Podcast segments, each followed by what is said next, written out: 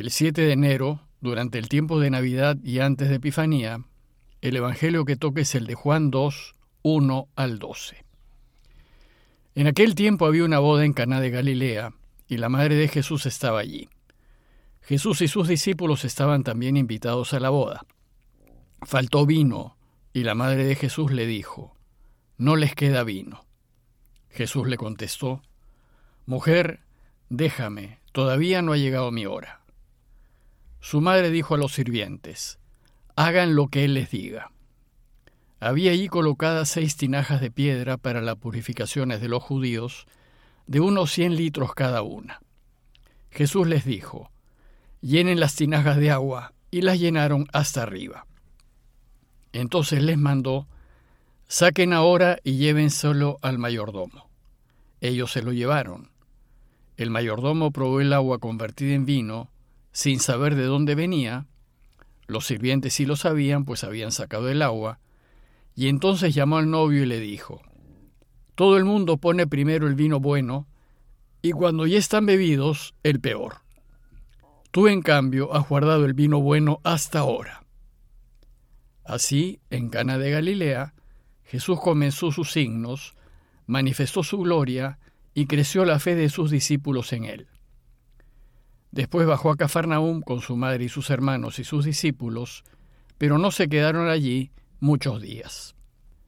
El último texto que la Iglesia nos propone para nuestra reflexión antes de que Jesús inicie su vida pública y antes del inicio del tiempo ordinario es el de las bodas de Caná.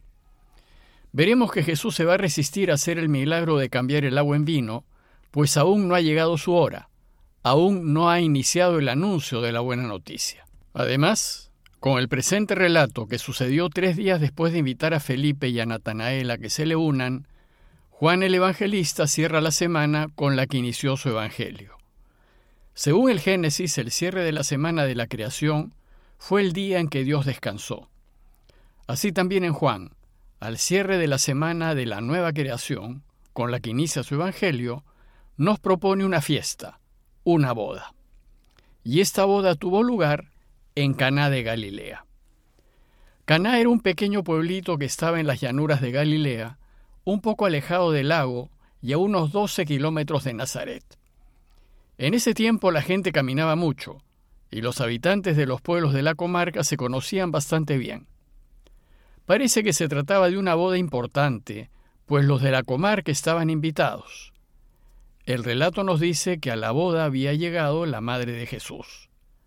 Y parece que después llegaron Jesús y sus discípulos, pues el texto nos dice que fue también invitado a la boda Jesús con sus discípulos.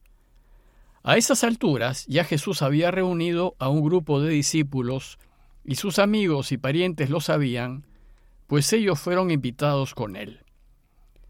En medio de la fiesta, María se dio cuenta de un serio problema. Se había terminado el vino. Sucede que en una fiesta importante, el vino no podía faltar, pues si faltaba la fiesta sería un fracaso, y para la familia de los novios significaba una enorme vergüenza. En el campo, si se terminaba el vino, no es posible conseguir más vino. Lo que hay es lo que hay, y si no hay, simplemente no hay. Y en esos casos no hay nada que se pueda hacer.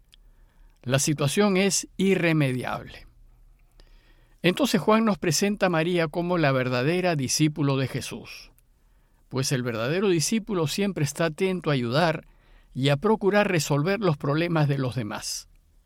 Siempre busca hacerle la vida feliz a los otros, sin buscar aplausos, sino más bien pasando desapercibido en el intento. Entonces María se vuelve donde Jesús, que es el único que puede ayudar, de la misma manera que el verdadero discípulo, ante una seria dificultad, recurre a Dios para que intervenga, totalmente convencido de que proveerá.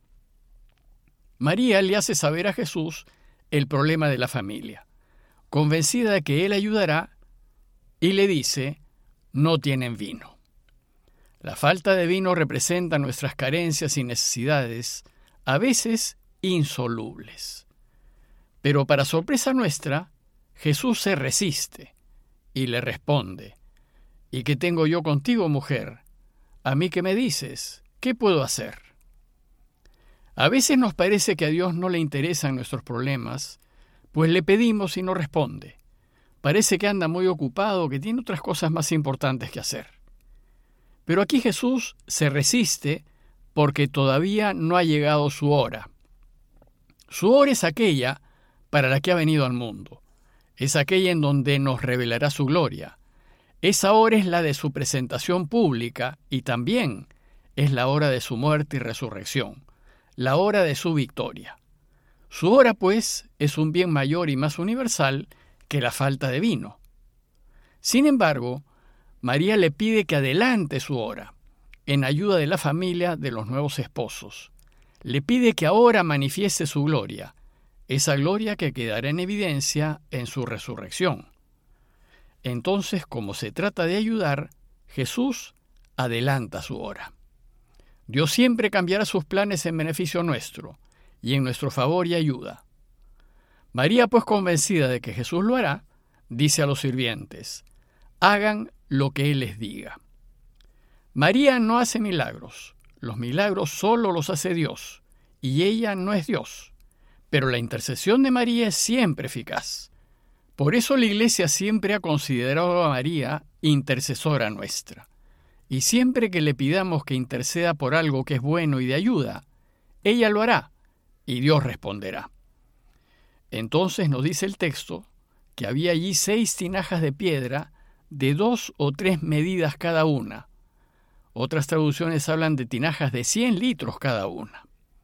Se trata de unos 600 litros en total, lo que equivale a más de 50 cajas de vino, que es mucho vino. Bueno, pues esas tinajas eran para la purificación de los judíos. La purificación es uno de los ritos religiosos judíos de limpieza. Los judíos creían que había actos que a uno le impedían la correcta relación con Dios, pues los dejaba contaminados, como por ejemplo tocar a los pecadores, entrar en casa de extranjeros, comer con las manos impuras, etc.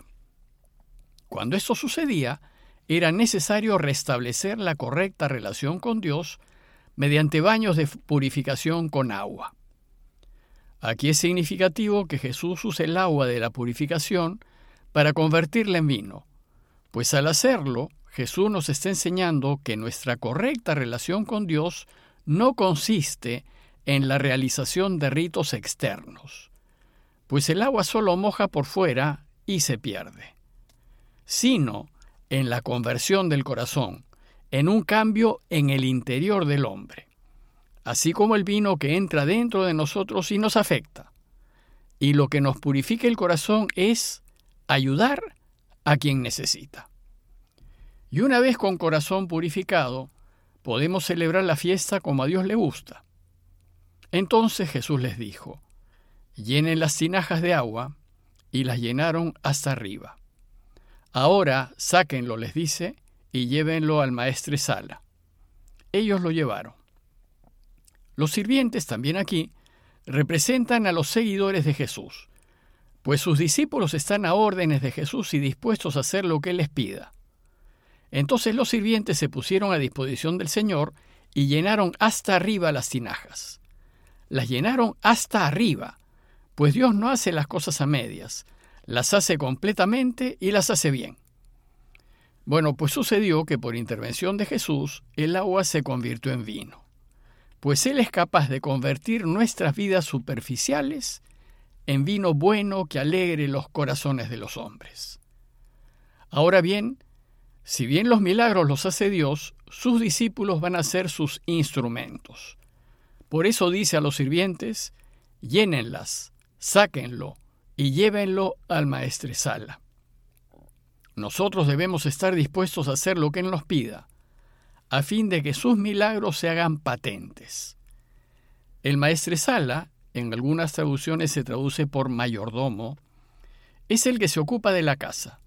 Aquí era el responsable de que la fiesta se desarrollase como era debido. Él era el que aprobaba o desaprobaba el vino que se servía, y en este caso, como se estaba por servir un nuevo tipo de vino, era necesaria su aprobación. Pero el maestresal ignoraba de dónde era el vino, no lo sabía. Juan hace aquí una nota. Los sirvientes, los que habían sacado el agua, sí que lo sabían, pues los discípulos saben cómo actúa Jesús.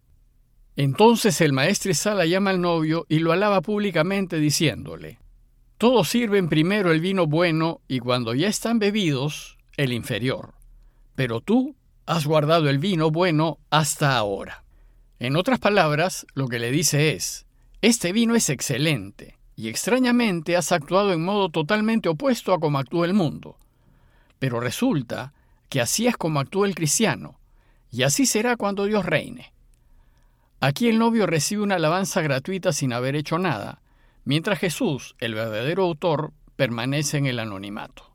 Solo los cristianos, María, los sirvientes y los discípulos, lo saben. Y por el momento, solo a ellos Jesús les revelará su gloria. En el verso conclusivo del relato dice Juan que así dio Jesús comienzo a sus señales y manifestó su gloria y creyeron en él sus discípulos. La madre de Jesús no aparece explícitamente mencionada, pues es la discípulo perfecto. Busca ayudar a todos en todo y cree ciegamente en Jesús. Los demás discípulos estamos llamados a imitarla y debemos crecer en la fe. El verso final es una extraña nota conclusiva de Juan, pues no agrega nada a la enseñanza. Dice que después bajó a Cafarnaúm con su madre y sus hermanos y sus discípulos, pero no se quedaron allí muchos días. Jesús y sus discípulos vivían en Cafarnaúm. Sin embargo, no es claro quiénes fueron los que se quedaron pocos días, si todos o solamente su madre y sus hermanos. Es de suponer que quienes no se quedaron allí muchos días fueron María y sus parientes, quienes seguramente después volvieron a Nazaret. Pidámosle pues al Señor su ayuda para que estemos siempre atentos a servir en las necesidades de los demás y para que cambie nuestros corazones en vino nuevo, de forma que seamos fuente de paz y alegría para quienes nos rodean. Parroquia de Fátima, Miraflores, Lima.